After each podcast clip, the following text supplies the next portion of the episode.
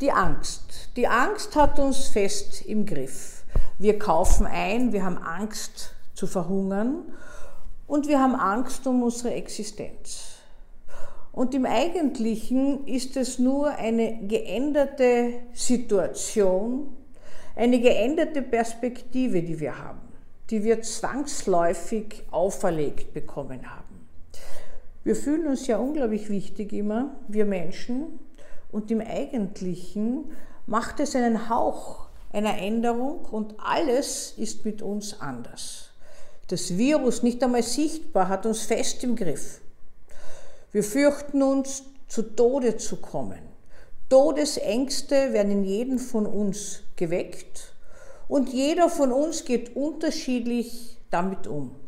Wir Psychiater haben Hochzeiten jetzt.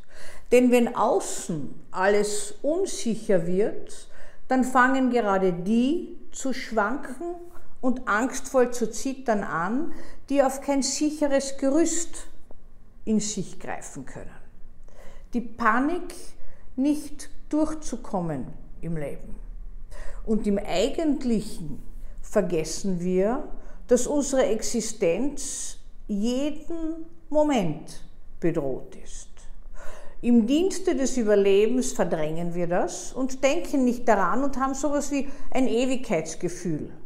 Krank werden die anderen, es verunglücken andere, Krebs kriegen die anderen. Wir nicht. Wenn es einen dann doch trifft, dann kommen wir auf den Boden der Realität und können aus unserem Leben oftmals ganz was Neues machen, einen neuen Blickwinkel finden. Und das ist auch jetzt gefragt. Ein neuer Blickwinkel. Worauf kann ich mich beschränken? Was ist lebensnotwendig wirklich? Was brauche ich? Ich habe vor vielen Jahren ein Experiment gemacht. Ich habe 72 Stunden auf einer Yogamatte in Gruppe von 30 anderen in einer Halle verbracht, freiwillig. Die Vorstellung war, rund um die Yogamatte ist ein Meer mit Haifischen. Alles, was außerhalb der Yogamatte liegt, ist weg.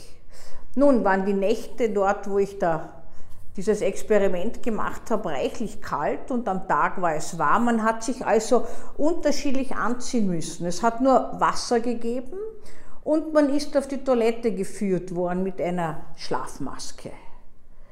Wir haben gelernt wahrzunehmen, ob Tag oder Nacht ist, am Geschepper der Reisschalen.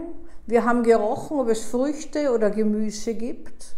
Wir haben gewusst, wann der Tag zu Ende geht. Und ich habe eine unglaubliche Schärfung meiner Sinne und ein Gefühl von Zeitlosigkeit damals erfahren.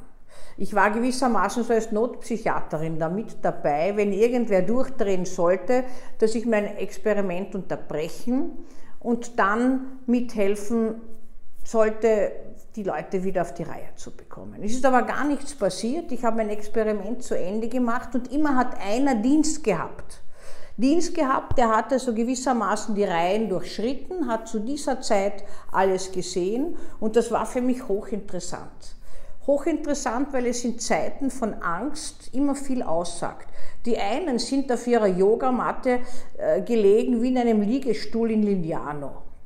Ich war leider nicht dieser Typ, muss ich sagen. Ich habe versucht zu meditieren, ich habe Yoga-Übungen gemacht, ich habe, ich weiß nicht was alles gemacht. Gehört zu den leistungsorientierten Menschen.